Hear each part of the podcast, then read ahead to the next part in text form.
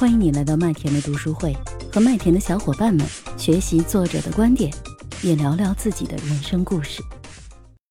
因为我跟小海伦，我们俩看的是同一本书，就是《进化的力量》。先跟大家介绍一下这本书，然后再邀请小海伦讲讲你的读后感。咱俩相当于是合作完成这个，我就先介绍吧。那这本书的话呢，它的作者叫刘润。他最开始前面他吸引到我的是什么呢？就是一个十九岁的女孩，她大一呢成立了一家自己的公司，半年的收入呢就有五百万。她是怎么做到的呢？大家好奇吗？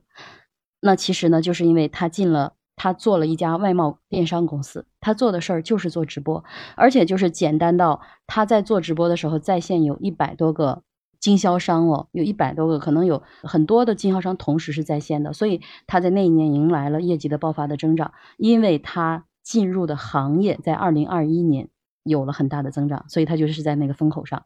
那其实疫情到现在已经有三年了，卖下的或者是咱们有没有人曾经感觉到有压力，甚至是在这种压力下自己会很彷徨、很迷茫，在这种困惑中啊，甚至有点沮丧，因为找不到新的方向而一筹莫展。但是却有人在这个时候。春风得意，一了解，哇塞，他好像被上天眷顾一样，一夜暴富，顺风顺水。为什么上天眷顾的人不是你，而是他呢？他做对了什么呢？我想核心的就是他如何去适应这个快变的时代，能够在这样的一个时代的变革当中，提前就看到背后的需求，提前做准备，并且快速找到新的财富的获取的路径。嗯，那这本书呢，他举了个例子，就是达尔文雀。就像达尔文所说的一样，就是叫物竞天择，适者生存。那这个商业时代的背景，这个商业环境在变化。那随着这个环境的变化，谁能够在这个环境里头去生存，那谁就能攫取最大的那个那部分的市场份额。如果我们不能适应这个时代的变迁，也就只能是，呃，像我刚才说的那种状态，惆怅也好，彷徨也好，或者是躺平也罢，早晚都会被这个时态所抛弃。就像那个恐龙，它再大又能如何？它也会消失。就像。诺基亚大砖头手机一样，所以换成我们每个人也是一样的。如果我们没有带着思考，呃，对这个时对这个时代的理解去思考，那么我们可能有机会也终将被这个时代去抛弃。我们要花我们的时间和精力去理解这个时代，并且跟这个时代去共处。这个呢，是我读《进化的力量》这本书最大的一个总体的感受。那我介绍一下这本书的作者，作者刘润呢是。呃，这本书是刘润的二零二一的跨年演讲。大家都知道罗胖有啊，这个他们很多人都有他们的跨年演讲。那刘润也有，他有一个五分钟商学院，应该有朋友有过他的课程吧？刘润是谁呢？他是前微软的战略合作总监，在国内呢，他是非常知名的这个商业的咨询顾问，也被誉为互联网的转型专家啊。他的那个有一个 slogan，就是他的那个公司叫稻米咨询。那稻米咨询呢，可能大家不是很了解，他的客户都有谁呢？腾讯。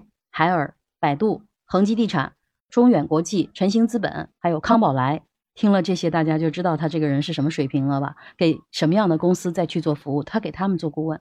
另外呢，他还有一些书，比如《底层逻辑》，很多人应该都听过这本书，或者甚至有读过。应该军峰有读过这本书吧？《底层逻辑》，还有《商业洞察力》，这些是是他的一些作品。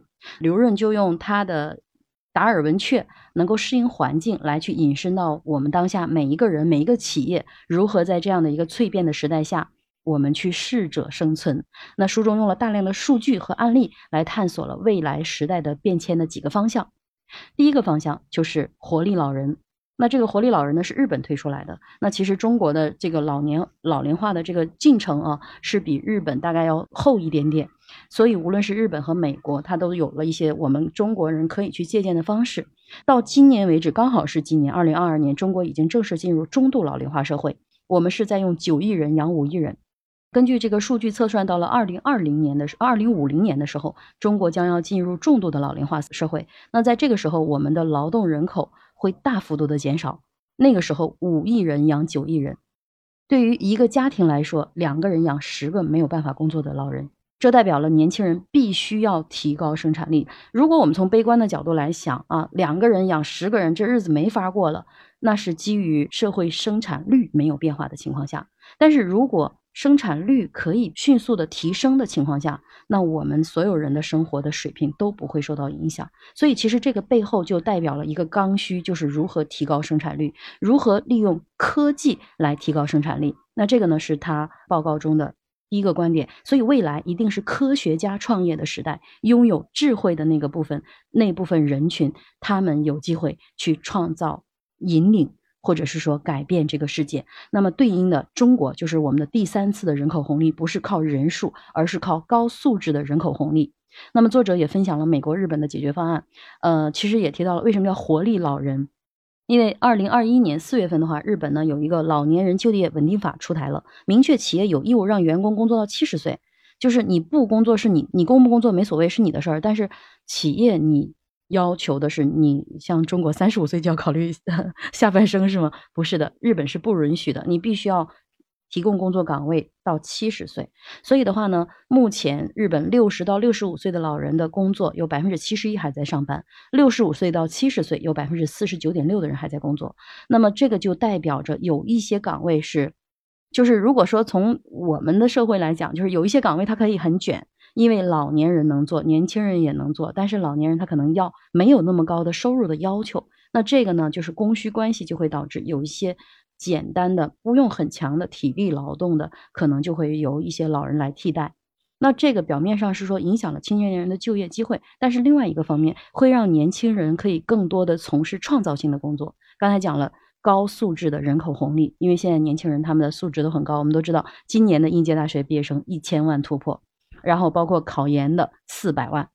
那未来社会的机会就在关心年轻人如何创造、如何创业、如何用科技去创造新时代，和关于老年人如何在养老这个维度不孤独、不生病、不掉队，陪伴他们，保障他们的健康，同时呢，关注他们的精神层面的自我实现。所以，其实从这个角度，经过他这么一解读，我看到了非常非常多的商业机会。我是麦田新生，关注我，收听更多的成长话题吧。